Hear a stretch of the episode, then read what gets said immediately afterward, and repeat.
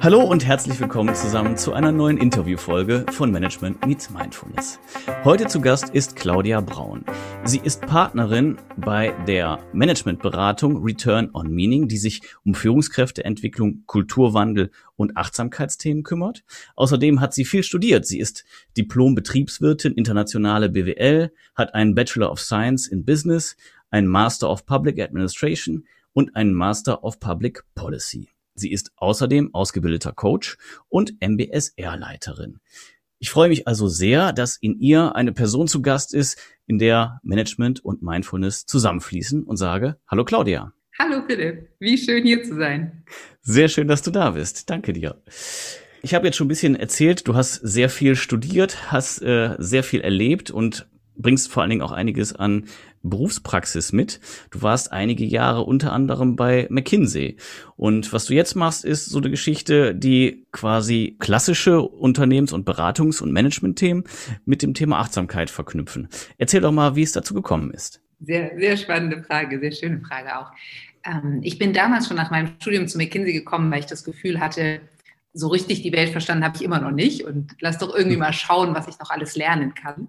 Mhm. Und dann bin ich zu McKinsey gegangen und habe ganz lange mir alles Mögliche angeschaut, war das auch alles unglaublich spannend und habe dann aber doch festgestellt, dass das auf Dauer ein bisschen anstrengend ist und dachte mir, okay, jetzt fokussiere dich hier mal, was willst du wirklich? Und hm. obwohl ich Logik und Mathematik liebe, habe ich mich dann für den Bereich entschieden, den bis heute, glaube ich, wirklich noch kein Mensch so richtig verstanden hat. Und das ist der Mensch an sich und warum tut er, was er tut und warum tut er manchmal auch so nicht, was er doch tun soll.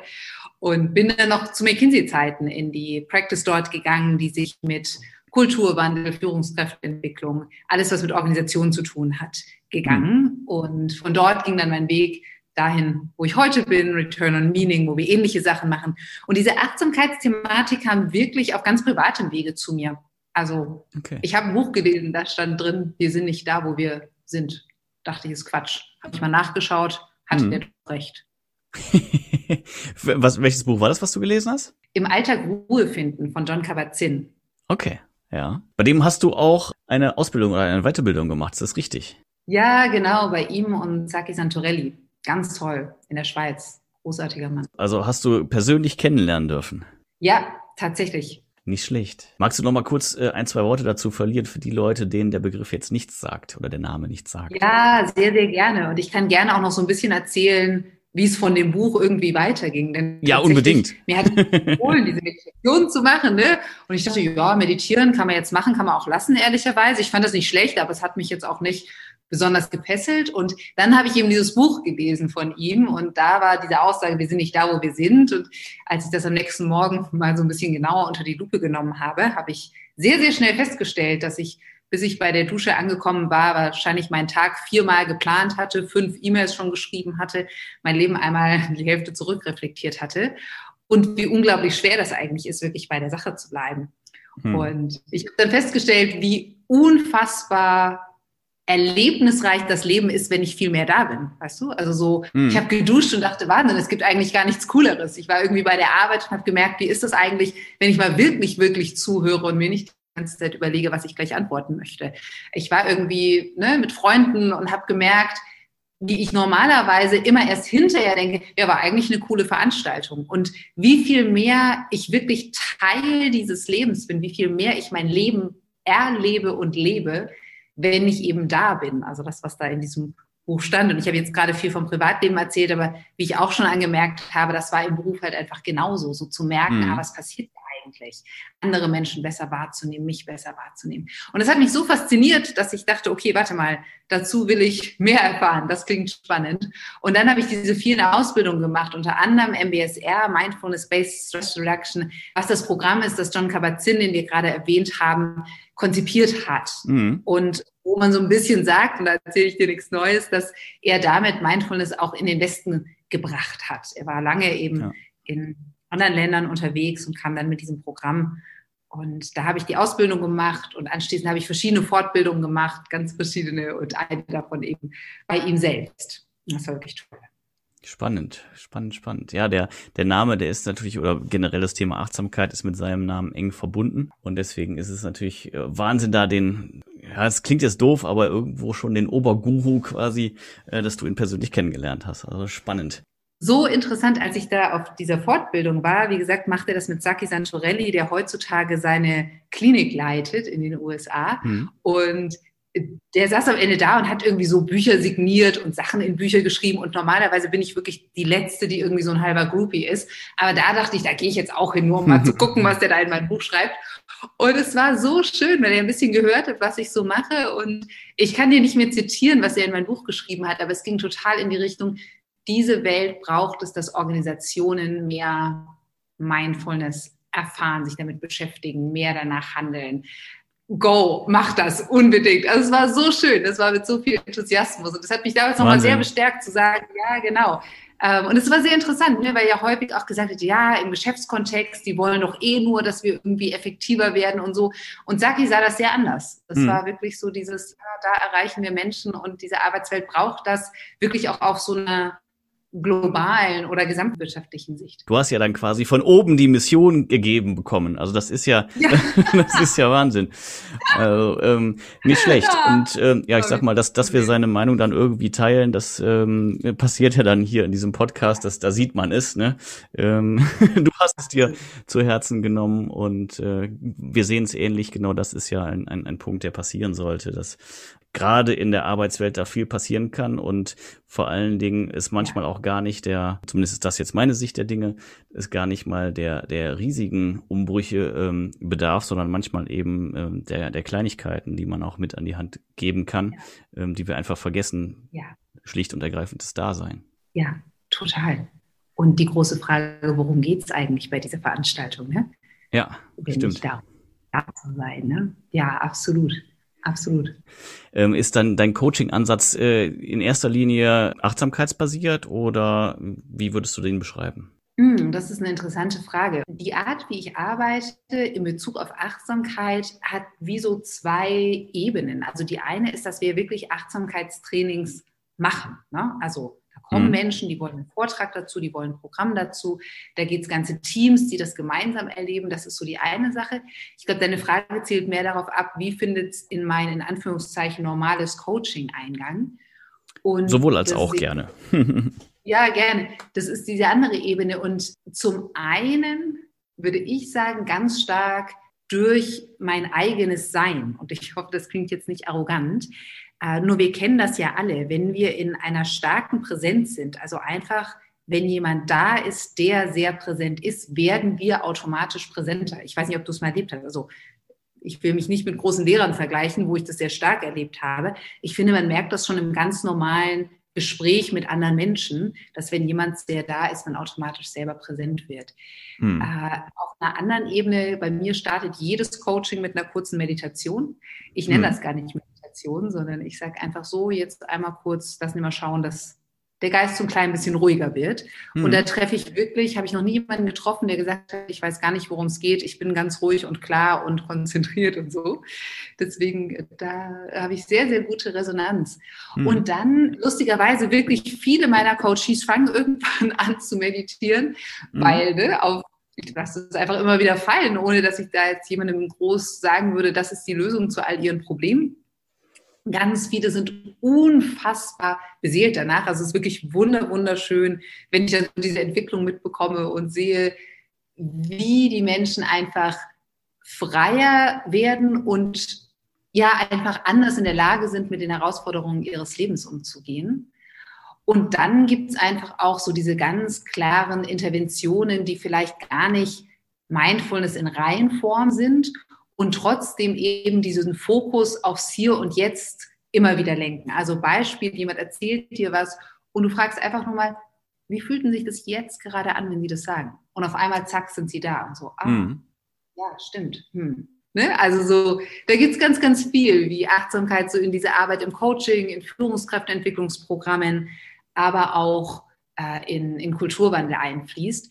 Und tatsächlich inzwischen, also außer der Kunde sagt wirklich, er möchte das überhaupt nicht, haben all unsere Führungsprogramme diesen Teil Achtsamkeit und wir haben eine App entwickelt, also so ein Programm, so ein Blended Learning Programm mit eben Präsenz und App und Webinaren und so.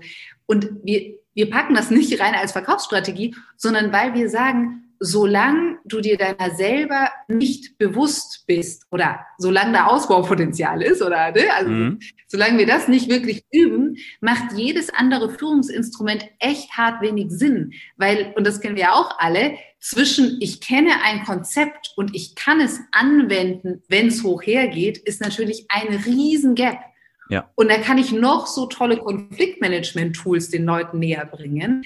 Wenn die in dem Moment nicht merken, krass, okay, ich bekomme gerade selber total Angst oder wow, ich werde gerade super wütend, dass der andere das einfach nicht verstehen will mhm. und in der Lage sind, diese Pausentaste zu drücken und zu sagen, okay, warte, lass mich durchatmen, was passiert hier, wie will ich reagieren?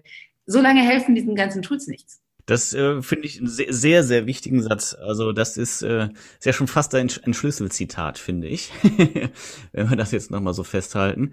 Weil ähm, eigentlich ist dieses Thema Achtsamkeit, sich selbst verstehen, in sich selbst hineinhören, die Pausetaste zu drücken, ist ja eigentlich die Schlüsselkompetenz für Führungskräfte im Allgemeinen, aber eigentlich kann man es ja ausweiten. Grundsätzlich ist es ja für, für jeden Menschen und nahezu jeden Lebensbereich eigentlich eine Schlüsselqualifikation. Das einzig Traurige ist, dass man äh, das halt nicht wie Mathe in der Schule beigebracht bekommt. Aber dass, dass ihr das eben so einbaut, finde ich an der Stelle wirklich klasse. Und die Herleitung, wie du es gerade dargelegt hast, ist eigentlich sehr offensichtlich. Ne? Also wenn man, wenn man nicht weiß, wo man selber gerade steht, was mit einem selber passiert, wie will man dann auf jemand anderen äh, adäquat eingehen? Weil man kann ja nicht mal auf sich selber vernünftig eingehen. Also finde ich. Das ist ganz häufig eine Frage, die ich Leuten stelle. Also, dass ich auch Führungskräfte frage, wissen Sie denn, wie die beste Version Ihrer selbst aussieht? Also haben Sie denn eine Vorstellung davon, wie Sie als Führungskraft sein möchten? Und häufig entwickle ich mit den Führungskräften auch so meine Vision, wie möchte ich eigentlich sein? Was möchte ich denn in diese Welt auch bringen? Weil wir als Führungskräfte ja durchaus einen großen Einfluss auf die Leben vieler Menschen haben. Wir wissen alle, Menschen kündigen nicht der Organisation, sondern ihrem Chef. Ob ich hm. glücklich bin abends oder nicht, hängt ganz viel davon ab. Oder jeder, der mal einen schlechten Chef hatte, weiß, wie es davon abhängt ähm, und was abends passiert, wenn man einen hat, den man nicht so leiden kann. Also so dieses, wer will ich sein? Was will ich in die Welt bringen? Welche Qualitäten möchte ich verkörpern? Welche Eigenschaften? Also dieses, wer will ich eigentlich sein? Und da bekommen Menschen oder Manager, mit denen ich arbeite, die bekommen dann ein sehr gutes Gefühl dafür. Und dann merken sie aber auch schmerzlich, dass zwischen dieser Vision und der Realität manchmal durchaus noch eine Lücke ist. Hm. Und dann sagen, genau, und die kannst du schließen einfach, also nicht einfach und nicht nur, aber unter anderem dadurch, dass du lernst, einfach bewusster zu sein. Dir hm. deiner selbst, der Menschen um dich rum, insgesamt des Seins sozusagen. Der eine Aspekt ist natürlich, dass es um die Führungskraft geht und dann natürlich äh, darum, wie die Führungskraft in der Lage ist, sich selbst einzuschätzen, um eben gut zu führen und auch Menschen dann ja, einen, einen, einen guten Tag, ein gutes Arbeitsleben zu ermöglichen gewissermaßen. Der andere Punkt ist, was du ja gesagt hast, der Kulturwandel. Und wenn ich jetzt Achtsamkeit in meine Unternehmenskultur einfließen lassen möchte, was habe ich denn da für Möglichkeiten? Sehr schöne Frage. Also wenn ich wirklich möchte, dass meine Kultur insgesamt mehr Achtsamkeit beinhaltet, so meinst du das? Ne? Genau, richtig, ja. Jetzt kann ich dir natürlich gleich wärmstens unser Buch empfehlen, da erklären wir das. Nee, Quatsch, mhm. nur Scherz. Also ich sage das deswegen, weil wir grundsätzlich bei Kulturwandel, wie sehr viele andere Beratungen übrigens, in so vier Quadranten denken, die auch an Ken Wilber angelehnt sind. Und zu sagen, so das Erste, was total hilfreich ist, ist so ein Verständnis davon, warum denn? Also warum mhm. macht das denn Sinn? Und das ist für Unternehmen, kann das sehr unterschiedlich sein. Ich spreche gerade mit vielen Unternehmen, die New Work ausgerufen haben mhm. und dann durchaus merken, also New Work ist ein super Konzept und es funktioniert nicht so richtig, wenn ich das auf Tools beschränke. Also mhm. es geht ganz viel um diesen Mindset-Shift, um eine andere Haltung, um eine andere Art, miteinander in Kontakt zu treten. Und da ist Achtsamkeit einfach unglaublich hilfreich. Also ein ne, Verständnis, warum kann das hilfreich sein, kann eben sein, dieses, ah, ja, lass uns das machen, weil es ist sozusagen Teil von New Work. Aber mhm. es kann auch ganz viel anderes sein. Schau dir Obst als Blumen oder so an. Da ging es wirklich einfach nur darum, lass uns ein cooler Arbeitgeber sein. Also lass uns einfach für die Menschen, mit den Menschen was Tolles in der Welt schaffen und damit auch noch erfolgreich sein. Mhm. Es kann ne, also auf anderen Ebenen was anderes sein. Also diese Idee, erstmal so ein Verständnis dafür zu schaffen, war, warum? Mhm. Und wenn ich Vorträge zu dem Thema halte, ist es auch auf individueller Ebene ganz unterschiedlich. Viele Leute sagen, ja, mit Stress und Herausforderungen besser umgehen. Andere, ja, ich würde mich besser konzentrieren, lernen gerne. Und also so diese Aspekte, dass jeder für sich so klar hat, ah ja, ich will das. So, das mhm. ist die erste Dimension, die du am besten irgendwie sicherstellst. Und da gibt es natürlich ganz viel mit Kommunikation, mit Geschichten, die du erzählen kannst, mit ersten Erfahrungen, die Menschen machen, wo sie so Geschmack davon bekommen, ah, okay, ja, warte mal, das kann irgendwie total viel Sinn machen. Mhm. Also das ist so der erste Quadrant. Das zweite, worauf es unglaublich hilfreich ist zu achten, sind, wir nennen das Rollenvorbilder, aber worum es geht, ist, dass du siehst, andere machen das auch. Ja. Und da habe ich ein wunderschönes Projekt mit einem Klienten hier in Berlin gemacht, wo wir einen Vortrag gehalten haben und dann gesagt haben, ja, wir machen jetzt hier ne, so Pilot, die ersten zwölf Anmeldungen dürfen rein, auf die Plätze fertig los, first come, first serve. Und wir hatten natürlich mhm. sofort, ich glaube, die dreifache Menge Anmeldungen und so. Cool. Und dann haben diese Menschen einfach weiter erzählt, wie hilfreich das war. Ich hatte wirklich oft Menschen im Training, die gesagt haben, ich bin einfach hier, weil mein Chef war hier. Der hat nicht gesagt, ich soll hier hin, aber der ist jetzt echt anders. So bin ich auch. also ich übertreibe es cool. jetzt, aber wirklich, ich habe ja. hab mich so gefreut, weil ich dachte, das ist eigentlich das, du siehst es woanders, du musst gar nicht verstehen, warum das gut ist. Du siehst, was es mit anderen macht und denkst dir, das ist sinnvoll, das ist wirklich cool. Und so im Sinne von Kulturwandelwerkzeugen, natürlich fängst du auch sinnvollerweise häufig bei den Führungskräften an, weil du da einfach sehr schnell diesen Effekt hast, dass Leute das sehen und man sagen, oh wow, das ist eine Veränderung, die ich für positiv heiße. Wir arbeiten ganz viel auch mit so Nens Ambassador-Netzwerken, wo einzelne Leute aus der Organisation zusammenkommen und gemeinsam in den Einheiten, in denen sie sind, den Kulturwandel vorantreiben. Und da habe ich auch ganz schöne Projekte mit Organisationen gemacht, wo wir quasi Leute ausgebildet haben, die dann in ihren Bereichen diese Thematik Achtsamkeit weiter vorangetrieben haben, sich Sachen ausgedacht haben, Meditationsgruppen anleiten, Mindful Breakfast veranstalten. Also die sind super, super kreativ. Und das ist, glaube ich, bei Kulturwandel so das A und O. Du kannst Kulturwandel orchestrieren und es ist sinnvoll, hier was zu überlegen und gleichzeitig dann ganz, ganz viel loszulassen und Menschen zu begeistern, die das dann weitertragen und das musst du gar nicht mehr kontrollieren. Also Du brauchst, dass die Leute das wollen. Du brauchst irgendwelche Menschen, die es machen. Dieses Thema, mhm. ich sehe das, ich will das auch. Und dann hast du so eine Thematik von wirkliches einfach können. Also ganz banal. Und wir wissen es beide, wir haben es ja beide mal gelernt. Es ist schon nützlich, wenn einem einer dazu ein paar Takte sagt. Jetzt kann man auch sagen, setz dich aufs Kissen oder auf den Stuhl und warte, was passiert, wenn du gar nichts tust. Das ist ja in manchen Meditationsschulen auch der Ansatz. Meine Erfahrung ist, dass das unglaublich nützlich ist, wenn du da zwei Sätze mehr dazu sagst und Menschen einfach so ne, am Anfang enger an die Hand nimmst, weil sie dann auch mhm. früher diesen Effekt merken. Und da bei diesem Thema Effekt merken ist ganz viel, nochmal, was ich gesagt habe, ne, wir haben irgendwann eine App entwickelt, weil wir gemerkt haben, Leute in einem Training zu begeistern, ist wirklich erfreulich einfach. Die laufen daraus, sagen, mega, mhm. ganz tolle Sache, ab morgen, ich meditiere, auf jeden Fall. Und wir wissen alle, wie es ist, man trifft ihn wieder. Mhm. Und wenn ein Prozent es weitergemacht hast, dann feiere ich irgendwie schon. Ja, vor und allen Dingen ja, länger als zwei Tage. korrekt. Genau, das ist auch noch so. Ne? Ja, habe ich zwei Tage gemacht und dann weiß ich irgendwie auch nicht. Ich kann mein Alltag wieder. Exakt, ja. Nicht nur bei oder dir, oder ne? hat und, nicht funktioniert. Ich habe es zweimal gemacht, hat echt ja, nicht genau. funktioniert. Stimmt, genau. Mein Geist wandert immer noch ab. Ah, mhm. ja, okay, dann funktioniert es bei mir auch nicht.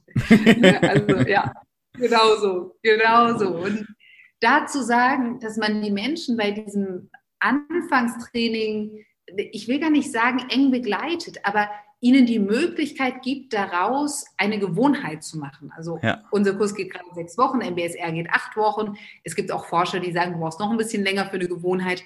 Aber der Punkt ist, dass du die Leute da wirklich motivierst, dass sie es auf gewisse Art jeden Tag machen und deswegen mhm. eben sechs Wochen, jede Woche ein Thema, jeden Tag eine neue Meditation, wo ich vor allen Dingen als Gruppe durchgehe. Und das ist eine Erfahrung, die wir gemacht haben, die total schön ist, dass dieses Gruppending wirklich unglaubliche Motivation schafft. Weil man, mhm. ne, es ist so wie wenn man sagt, man verabredet sich zum Joggen oder so. Ja. Äh, die Chance, dass du es machst, ist einfach höher. Also das ist dieser dritte Aspekt, da geht es wirklich einfach um Fähigkeiten. Ne? Kann ich das, kann ich das, habe ich diese Erfahrung gemacht. Ja. Und, und, und aber auch Training gewissermaßen, ne? Also ist ja. Genau, äh, genau. Ja. ja. Und dann gibt es noch diesen vierten Bereich, der dazu gehört, und da geht es um Strukturen. Mhm. Und was das bedeutet, ist, dass du ein Umfeld schaffst, in dem dieses Verhalten unterstützt wird. Also ich nehme da immer ein Beispiel, jetzt nicht auf Achtsamkeit bezogen, wenn du zum Beispiel sagst, deine Verkäufer sollen sich besonders viel Zeit für ihre Leute nehmen und gleichzeitig ihren Bonus an die Anzahl der Verkaufsgespräche knüpfst, dann mhm. wird das nicht funktionieren, weil du ne, konkurrierende Ziele irgendwie schaffst. Ja. Und bei Achtsamkeit ist ja ganz viel, dass ne, die Führungskraft sagt, ja, wir werden jetzt alle ein bisschen achtsamer und gleichzeitig hätte ich gerne auf meine E-Mail innerhalb von fünf Minuten eine Antwort, sonst rufe ich dich an und bin schon ein bisschen beleidigt das ist, ne, also das, das fördert es halt irgendwie nicht besonders. Jetzt kann man sagen, wenn wir sehr achtsam sind, dann nehmen wir das einfach nur als Impuls wahr und äh, fühlen uns deswegen trotzdem nicht verpflichtet, gleich zu antworten. Aber das ist ja nicht die Realität. Und da so zu schauen, schon so kleine Sachen, die du in deiner Struktur verändern kannst, dass du sagst, du startest ein Meeting mit einer Minute Stille. Ich nenne das häufig gar nicht Meditation. Ich nenne das, ja. sammelt euren Geist. Fragt euch, warum seid ihr hier? Also warum seid ihr gerade in dieses Meeting gekommen? Die Meetings werden unglaublich viel effektiver und jeder ist irgendwie besser in der Lage, in Kontakt zu gehen. Mhm. Also das sind jetzt, ich könnte da noch ewig weiter erzählen, aber das sind eben so Dinge, die du in deiner Struktur ändern kannst, ja. die dieses Mindset und diese Haltung fördern. Macht das Sinn? Absolut, absolut. Ähm, ich finde es auch sehr schön, dass du es eben nicht Meditation benennst, weil das ist natürlich irgendwie so ein bisschen auch das, das Problem, sage ich mal, hinter dieser ganzen Achtsamkeitsthematik, sowohl der Begriff Meditation als auch der Begriff Achtsamkeit sind ja irgendwie so ein bisschen ich sag mal, mystifiziert, esoterisch angehaucht und äh, rufen dadurch natürlich ein Stück weit äh, auch eine Anti-Haltung hervor, weil man den Hokuspokus nicht glaubt. Und das, was du jetzt da gerade ja beschrieben hast, ist, dass man einfach nur den Leuten eine Denkaufgabe gibt und sie denken äh, oder, oder glauben, sie würden denken. Letztendlich fühlen sie ja dann in sich hinein und meditieren und wissen es halt nur einfach in dem Moment gar nicht. Ähm, und deswegen bauen sich da dann auch weniger so Vorbehalte auf. Und ähm, ja, was du gerade insgesamt beschrieben hast, das Thema mit der Struktur, finde ich auch vollkommen richtig. Also äh, man muss natürlich für so solche Sachen einfach auch einen gewissen Raum lassen und ähm, die Akzeptanz auch schaffen. Ähm, und ich finde, du hast sehr viele tolle Beispiele gerade genannt, wo sowas widersprüchlich ähm, einfach dann auch ausgelebt wird. Wir machen jetzt äh, ein bisschen Achtsamkeit, weil A, das macht man so und B, habe ich ja auch gehört, dass dadurch die Performance steigt. Von daher ist eigentlich das Ziel Performance-Steigerung und ihr seid dafür jetzt bitte alle achtsam, damit es euch dabei auch noch gut geht. Aber schnell und jetzt und eigentlich, äh, nee, jetzt für die Meditation, da hast du jetzt keine Zeit. Also das ähm, finde ich, hast du sehr schön zum Ausdruck gebracht, weil ich glaube, dass das auch wirklich sehr häufig passiert. Dann liest jemand irgendwie so einen Schlüsselbegriff und denkt, äh, super brauche ich jetzt, um vielleicht auch mich als Arbeitgeber ähm, interessant darzustellen oder sowas. Und was dann passiert, ist aber letztendlich kein Kulturwandel, sondern äh, ja. nur ein neues Wort auf irgendeinem Phrasenboard, was allerdings nicht mit Leben gefüllt wird. Und deswegen ist, glaube ich, das, was du als, als Struktur beschrieben hast, äh, das ist sehr wichtig, dass man sowas auch tatsächlich irgendwie implementiert und ja, den, den Raum einfach dafür lässt. Absolut. So, das war der erste Teil des Interviews mit Claudia Braun. Ich fand es wirklich spannend und bin sehr gespannt auf das, was da im zweiten Teil noch kommt. Von daher freue ich mich, euch wieder beim nächsten Mal begrüßen zu dürfen. Bis dahin lasst uns gerne euer Feedback da. Schreibt gerne eine E-Mail mit Fragen und Anregungen oder wenn ihr Interesse an weiteren Gesprächen mit Claudia habt, an die info at m-x-m Net. Schaut auch vorbei bei Facebook, bei Instagram, macht euch gerne auch ein Bild von Return on Meaning und vor allen Dingen schaltet beim nächsten Mal ein, wenn es wieder heißt Management meets Mindfulness. Das war's für heute. Mein Name ist Philipp und ich sage bis bald und auf Wiederhören.